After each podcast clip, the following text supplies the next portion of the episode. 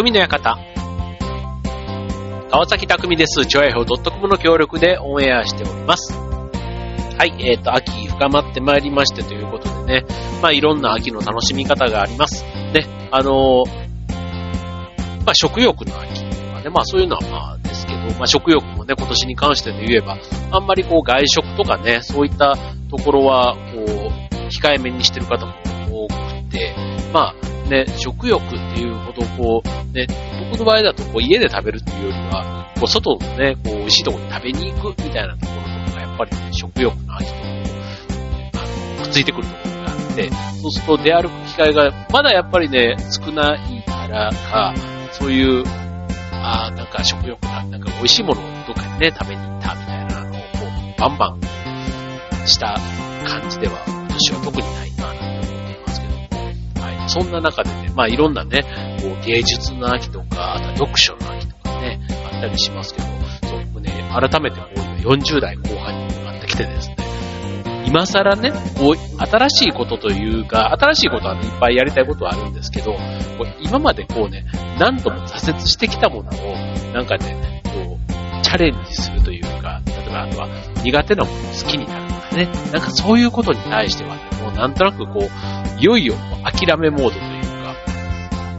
なってくるようなところがあってですね、えー、具体的に何のことかというと、えー、例えば、本を読むのはね、あんまり好きじゃないんですよ。なので、そのね、一方で、本の虫、本の虫って言われるぐらい、本が好きな人、ね、いわゆる読書家みたいな方って世の中いっぱいいるじゃないですか。そう。で、あの、まあ昔からね、国語ね、科目がまあ苦手というか好きじゃない。し、あの、読書感想部みたいなね、夏にやったりする。のすごい嫌いで、そう、だから未だにね、まあ、小説も読まないわけじゃないんだけど、あとはそういうね、あの、まあ、いろんなビジネス書だとか、そう読まないわけじゃないんだけど、なんかね、疲れるんですよね。そうだから多分読むのが遅いからっていうのもあるんでしょうけど、なんか読書はね、多分一生好きになれないなってのがまず一つ。で、あとね、ええー、って言われるんですけど、映画がね、僕あんまり好きじゃないんです。そう。あの、改めて。そう。で、映画自体は別に映画の作品が好きじゃな、あの、えっ、と、嫌ってわけではなくて、もう映画館の大きい画面がね、結構しんどいんですよ。で、もうね、あの、だからテレビの中とかで収まってる方が僕の中では、DVD とか、ああいうので見てる方が、こう、なんちゅうの、心地よいというかね、だったりするんで、まあ、で、え、あの、舞台とか、ああいうのの、こう、リアルな、ね、生でっていうのは全然いいなと思うんですけど、なんかね、映像に関してで言うとね、本当にね、目が疲れる、あ、やっぱりね、目が疲れるっていうのがあるのかな。でも昔からそうなんですよね。若い頃からも。まあ映画はね、なんだかんだこう、デートの時だとあと友達とね、行ったりするのに、まあ、行く機会ってのはそれなりにあるんですけど、あんまり積極的にね、行きたいと思わなくて、で、特に、洋画になると、洋画ってことは字幕も読まないとダメになるじゃないですか。だから、余計に嫌ですね。そう、嫌で、で、あの、まあ、家でね、ああいうあの、金曜ロードショーとかあったりすると、だいたい吹き替えであったりするから、まあ、吹き替えだとね、まだ、吹き替えなんかね、本当にあの、嫌いな人いっぱいいるじゃないですか。ね、映画だったらもう字幕が当たり前みたいな、ね、人も多かったりするから、だからそういう意味ではね、僕はその、文字を読むとか、あの、映像で、ね、メデオみたいな、なんかね、こう、あんまり好きじゃないんだなっていうのを改めて思っているんですけど、まあこういうね、読書の秋とかって言ってね、本当にあの、本がね、本当に楽しい、好きっていう人からしてみたら、僕はなんかね、人生の大事な、そういうね、喜びみたいなものを、避けてきたことで、そう、なんかね、損してるのかなとかね、たまに思ったりするんですけど、まあそんな秋でございます。はい。でね、まあ当然ね、あの、好き嫌いというか、好みの話とか、あとは適性みたいなものもあったりすると思うから、あの別にその本を読まないとかね、映画がね、あんまり好きじゃないとかっていうのも、まあそれはそれでっていう感じで、いいと個人的にはね、開き直ってだね、あの、物事を深く考えるとかね、なんかそういうのはね、好きなんですね。だからあの、パズルとかクイズとか、ね、ああいったのはね、テレビ番組も好きだし、ゲームとかでもそういうのも好きだったりする。まあ、それもね、またあの、完全に僕の個人的な趣味思考の話になってしまうんですけども、そう、だからそういうね、掘り下げる、だから本とかでも、え、ー、と、推理小説とか、ああいうね、なんかそういう謎解きみたいな、だから文字自体だったり、結局ね、好きなものだったり思ってことなのかもしれないんですけど、そういうところはあったりしますね。で、えっ、ー、と、まあ、なんでこんな話をしてるかっていうと、あの、今、新聞をね、僕はあの、1日、そうは言ってもね、2紙ぐらい読むんですよ。で、新聞は好きなんですよね。新聞の文字は、こう、情報が書かれているものだったら雑誌は好きなんですよ。そう、だから雑誌はね、斜め読みとかでも好きでよく読むんですけど、そう、だから、ね文字が、小説じゃなくて雑誌とかは、だから絵とね、なんか文字で表現されてるのは結構好きだったんですよ。まあ、新聞とか雑誌とかはよく読むんですけど、そうでそれでね、あの、コラムを書いている武田さんっていう方、フリーライターの方なのかなあとは日経 MJ っていうね、あの、3日に1回ぐらい、週2、3回出る、あの、超、MJ、マーケティングジャパンっていう、なんかそういうね、えっ、ー、と、こうヒット商品だとか、なんかそういう世の中のトレンドとかを紹介している、そんな新聞があるんですけど、これ僕好きで、結構あの、売れ行きのね、商品だったり、あとは、えっ、と、新施設とか、ね、あの、いろんなそういう新しいものの流行りとかを、こうどんどん紹介してくれる新聞なんですけども、そこにコラムを書かれている武田さんさんという方がいてですね、この方のコラムがすごくね、僕好きで、あの、えっ、ー、と、えー、今、ゲーム J で連載してるのが、えっ、ー、と、それってなんだっけ、それってどういうことみたいな。なんかそういうやつなんですよ。あの、で、あの、そもそも、それってか、そもそもそれってか、そうそうそうそう。だから、世の中にあるものが、そもそもそれってさ、って言いたくなる。そう。なんか、普段から当たり前のようにやっていることに対して、こう疑問を持ったり、あとはそれがなぜそれをやっているのか、みたいなことをこう掘り下げたコラムを書いてるんですね。なんか結構あの、日常の自分が普段考えてるようで、意外とあんまり深く考えてないことを、なんかすごく興味を持って掘り下げているコラムなんですけども、なんかそれがね、ちょっとおか、面白いというか、だし、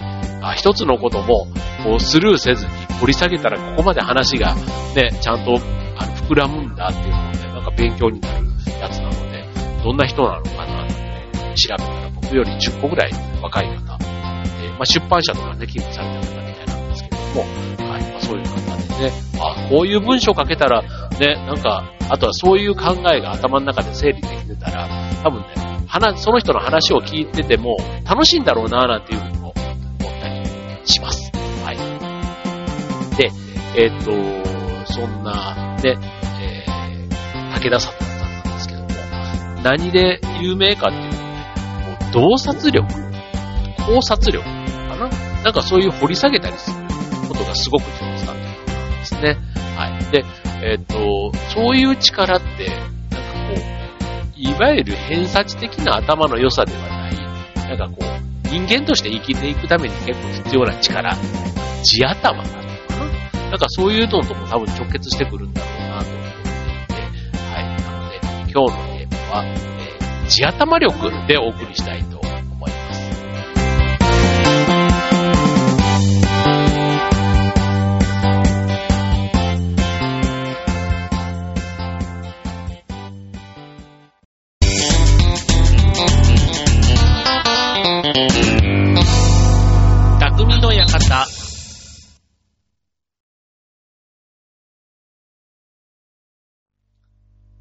はい。ということで今日のテーマは、地頭ということでね、よく地頭っていうのね、本当になんか、あの、さっき言ったように偏差値的な頭の良さじゃなくって、こう、起点が効いたり、あとは、なんか一言って、ね、その先を行く人とか、あと結構お笑いの人とかなんかはね、こう、話のこう起点がというか、こう展開の話の回し方がうまかったり、あと空気を読んでね、その場にあったなんかこう、あのことができたり、なんかそういう人ってみんな地頭がいいんだろうななんていうふうに思うところだし、そんなイメージってあるのかななんて思うんですけども、あの、地頭。これね、あの、仕事の場面でもそうだけども、普段の生活でもね、結構あの、役に立つ。いわゆるその知識が豊富な人よりも、地頭がいい人の方が、まあ世の中うまく渡り歩いて、まあハッピーになれる近道と。で、なんか地頭っていうとね、なんかこう天性のものというか、あの、生まれつきみたいなところもあるかと思うんですけども、これ意外とね、考え方と、あとはトレーニングで、これ鍛えることができるようなんですね。はい。で、まあ今までだったら、まあまさにね、このコロナの中で、いろんな常識が結構あの、変わってきている。で、まさにこの変化が、ね、激しい時だからこそ、今までの知識とか常識だけだとなかなかうまくいかない。しかも、やったことがない、前例のない課題っていうのが、やっぱりこう、増えてきている時代だからこそ、そういうあの地頭の良さみたいなところが、まあ、世の中からも求められてるっていうことなんですね。はい。で、地頭っていうね、その、あの、まあ、持って生まれたみたいなことよりは、どっちかというと、後からでも鍛えられるものを指すというのが一般的な考え方みたいなんですね。はい。じゃあ、その地頭についてなんですけども、えっ、ー、と、はどういうことっていうと、まあ、簡単に言うと、物事の捉え方や考え方が、えー、人との関わりとかが、まあ、うまくて、あとは課題解決に導くことが上手な人のことが大体地頭がいいというふうに言われているということですね。はい。だから、あの、学校の勉強、まあ、偏差値的なね、成績はいいのに仕事ができないみたいなところは、そういう意味では、地頭っていう意味ではちょっと、うん、難しい。あの、っていうふうに言われちゃう人なんですよね。だから、あの、社会に出た時には、まあ、学校の成績はね、いいんだけども、あの、仕事、まあ、まあ、学校の成績が良くって、さらに、ね、あの仕事で能力を発揮する人っていうのが、まあなんとなく地頭がいい人っていうふうに言われるし、あとまあ伸びしろがあったり、応用、応用力がある人みたいなのも地頭がいいっていうふうにも言われますね。はい。じゃあ具体的にどんな力のことを指すのかということなんですけども、えっと、大きく4つあるそうなんです。はい。1つ目が知的好奇心。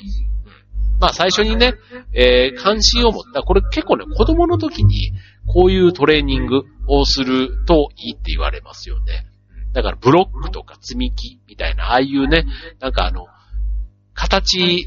が発想によって無限に広がるようなものだったり、あとはもう無のものからなんかこう、形を作っていったりする。なんかそういったところ、まあいわゆる好奇心をくすぐるような、自然の中とかで結構ね、自然の中で遊ぶっていうと結構そういう意味では好奇心旺盛な方が、あの、楽しめるじゃないかななんて思いますけどね。はい、次二つ目。論理思考力。これはあの、えっと、説明とかね、そういうのを、ね、なるべく端的に要点を掴んでみたいなね。まあ難しいんですよね、これね。はい。っていうところ。で、続いて直感力。これはね、直感なので、あの、またこれも知識じゃなくて、本当に感覚、センスと呼ばれるところですけども、ただなんか新しいことをやるときとかは、意外と理屈よりは、この直感をすごく大事にして動いた方がいい。なんで、それで結果うまくいくんですよ、これがまた。そう。だそういうことが、あの、成果として出せる人っていうのが、まあ、地頭がいいっていうふうにも言われる。あとはスピードですね。はい、スピード。ノロノロしてちゃダメっていうことで、スピード感があるっていうのもすごく大事です。はい。で、えー、ただ、まあ、論理的思考とか直感力、なかなかね、こう身につくものではないという。あとスピードもね、なかなか自分でこうスピードを持ってやってるつもりでも、まあ、周りのね、スピードと合ってなかったりすると遅いとか言われたりすることもあります。はい。じゃあ、えー、こういうのを身につけるために、地頭、どうやって鍛えるのかということで、えー、今日はいくつかご紹介しますけども、まず一つ目、とにかく考える、あの、考える癖をつけるということですね。はい。あの、なぜみたいなところ。なぜこうなんだっていう習慣をつけるっていうのが大事ということなんですね。はい。えっ、ー、と、例えば、話題になった映画。ね、今だったら鬼滅の刃がすごい映画ね、なってますけども、じゃあ鬼滅の刃、ね、あれ何が面白いのっていうところに興味を持つ。うん、僕ね、あれ鬼滅、僕全然読んだことないんですけど、あの、ね、いろいろ最近その、なぜこれがこんなに流行ってるのか、ね、ストーリーの良さだとか、キャラクターだとか、ね、あとは敵のことだとか、いろんな分析の仕方があるんですけど、そういったところに、からでも、この考える癖っていうのはつくんですね。あとはまあ、ヒまあ、今みたいなヒット商品ももちろんそうだし、あとは、例えば、電車がね、あの、こう、乗り入れる。電車って、なんか地下鉄とかってあの、ね、こう、なんとか線ってこう、東西線とか千代田線とかこうあったりするじゃないですか。あれってでも全部地下鉄実は繋がってて、ね、当然あの、お互いの線路とかにこう、なんかうまくこう、地下の中で繋がってて、ね、あの、行き来ができたりするらしいんですけども、なんかそういうことに、こう、興味を持って見るとかね。そう。で、あとは例えば、なんだろう、本当に細かいですけど、あの、相互乗り入れ、違う会社同士で電車とかこう、なるじゃないですか。で、空いた時とかのね、なんか運賃とかどうなってるとかね、運賃のこう切り分けみたいなとことか、ね、あとはその電車が止まった時に振り替え輸送とかした時のあの振り替えのお金とかってどういう風にして計算してんだろうだとか、まあとにかくなんか、あの、なんとなく、そういうもんじゃんとか、もうそんなめんどくさいことどうでもよくないみたいな風に、あの、なっちゃってると、まあ、まさにね、好奇心が弱い、ないっていうことで、あの、考えない癖が逆についてしまっているということで、えー、そういう人がじ、はなかなかちょっと地頭の良さみたいなところとはちょっと遠くなってしまう傾向があるということですね。はい。だからまあ自分の思考のプロセスをあえて変えてみるっていうことがすごく大事ということですね。はい。で、それから、えっ、ー、と、4つの、えー考えのプロセスみたいなことも、これちょっと結構仕事とも繋がってくる話なので、覚えておくといいかなと思うんですけども、地頭が良いって言われる人には、共通の考え、思考の手法というのがあるんですね。はい。で、それ一つ目、結論から考える。仮説思考力っていうそうなんですけども、はい。あの、ある程度、あの課題を並べて、仮説でもいいから、とにかく結論を先に出す。で、それを逆説的に証明できるように、え課題を並べて、え最終目標まで効率的にたどり着くようにするっていうね、力。だからまあ、あの、よく叩き台とかってやつですよね。叩き台で作って、そこから、あの、肉付けなり、ちょっと方向、軌道修正とかしてみて。だからその、叩き台がね、だいたい7割、6割ぐらいの叩き台があれば、結構ゴールに早く近づけるっていう、そういうことなんだろうなと思います。はい、続いて2つ目。全体から考える。フレームワーク思考力というやつです。はい。で、これも、えっ、と、だいたいあの、多くの人が、こう、なんだろう。結構考えて、えー、考えて、こう、完璧になってからやるとかね。なんかだからその、えっ、ー、と、大枠から行くんじゃなくて、いきなり細かいところ、ね、よく総論と格論みたいな話がありますが、格論の方に、こう、目が行きがち。で、そこに意識や時間を取られてしまうっていうところが、だからまずは、総論、大きな全体の枠みたいなところから考えてみようっていうね、えー、ところですね。はい。続いて三つ目。えー、物事を単純に考える。これ、抽象化思考力って言うんですけど、あの、難しいとか、ね、わからないとかって諦めずに、あの、結局本質はシンプルなものが多いので、こう難しいことを、まあ、簡単にね、やるってすごく難しいんですけども、なるべく単純に一般の人がわかるようにするっていうのができると、結構その話を、ね、話も難しい話を難しく言っても、言うのは結構できるんですけども、難しい話を簡単に伝える力っていうのは、やっぱり地頭の良さっていうのを感じてしまうところかなって思いますね。はい。で、最後、四つ目。常識を疑う。固定観念突破力。新しいアイデアを生むときに、まあ、普通っていうね、普通こうだみたいな、こう先入観、固定観念っていうのはどうしてもね、あるんですけども、そこをどうしてこうなんだろうみたいな。だから結構新しい環境とかに行った時には、結構そういうふうに気づくことって多いと思うんですよね。自分が職場を変わったりだとか、なんか新しい組織とかにね、こう行った時とかに、なんでこここんな風にやってるんだろうっていう風に素直に思う感覚、うん、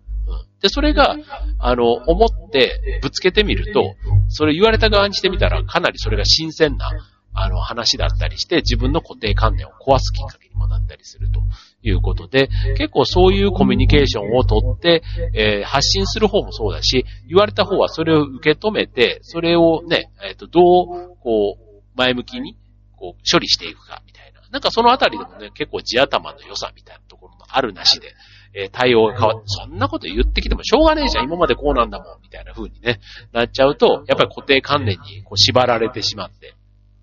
なかなか突破できない習慣になってしまってるということなんだろうなと思います。はい。今ね、えとにかく考えるということだけでも、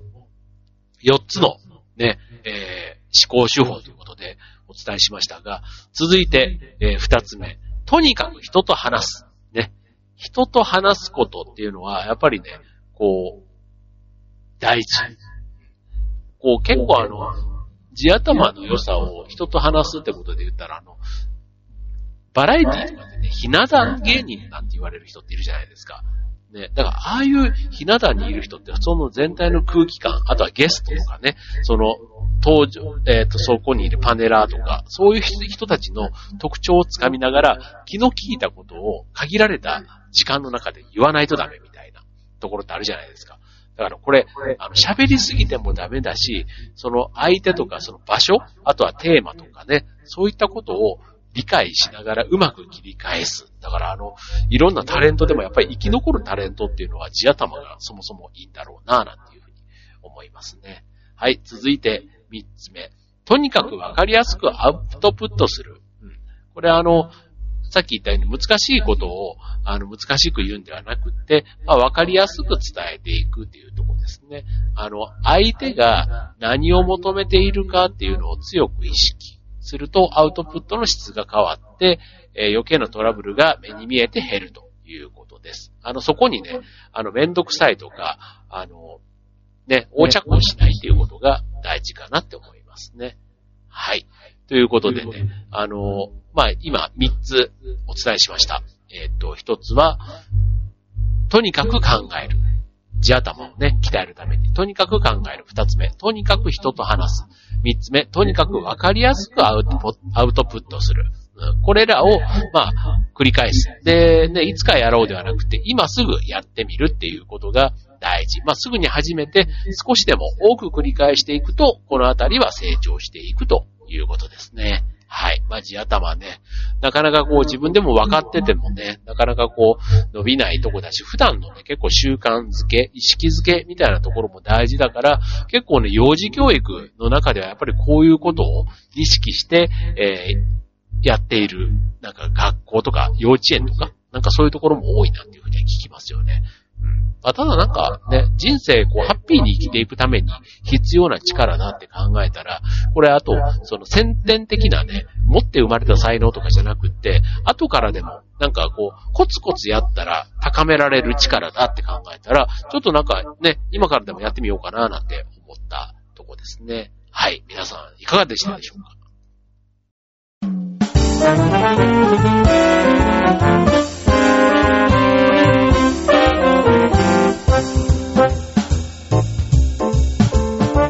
はい、えー、今日のテーマは地頭力ということでね。はい、まあ、地頭のいい人。ね、やっぱりね、僕もね、喋ってて、あ、この人すごいなーなんて、なんか、ちょっと羨ましいなって、そういうところをね、あの、もう、うまくこう、発揮している人を見ると、そう、羨ましいなと思うし、逆にいいお手本というか、なんか真似したいなーなんて思ったりもして、そう。だから自分がね、なかなかそういう感じじゃなくて、地頭というよりは、まあまあまあ、感、感覚あとはやっぱりね、経験とかにね、引っ張られたりしてることもやっぱり少なからずあるなぁなんて思うので、まあまあ、その辺難しいんですけどね。難しいですけど、はい。まあでも、あの人生、まあ、あの、ずるくとかじゃなくてね、でもうまくこう渡っていくっていうのは、あの、ストレスを感じないためにも結構大事かなって思い。か、こう、ストレスがね、やっぱり人間関係の中でもいろいろかかったり、ね、あと、ちょっと工夫すれば、ね、うまくいくことがたくさんあるけども、なんかそこでね、もうなんかこんなもんだ、みたいな風にして、なんか習慣がなかなかね、変えられないみたいなことも、っぱり、こう普段の生活、仕事だけじゃなくてプライベートの中でも結構あったりするので、まあそこでね、ちょっと一工夫というか、一歩ちょっと踏み出してみる。そこで地頭がね、の良さみたいなところも、まあ自分の力だけじゃ無理だったらね、周りにそういう方がいたらそういう人の力を借りるっていうのも一つありかなと思うんですけども、はい。まあ、そんなところを、えー、ちょっと頭の話に戻りますが、武田砂鉄さんというね、えー、フリーライターの方の話を読んで、今日は思ったところでした。はい。まあなんかね、そういうきっかけがあって、なんかこうやってね、えー、1回分のラジオのトークのネタになるっていうとこだけでも、この方はすごい人だなと改めて思います。はい、ということで、えー、ちょっと寒くなってきてね、僕もちょっとあの、風邪引き気味だったりして、ちょっと薬もこまめに飲んでみたいな感じでやっていますけども、はい、皆さんもちょっとね、もうこの時期ね、風邪をひくとね、もうなんか周りも、風邪っていう見方よりは、なんかちょっとね、あの、悪い方の想像もされたりもしますので、はい、皆さん本当に体調管理、えー、気をつけてお過ごしください。今週の匠の館、ここまで。バイバーイ。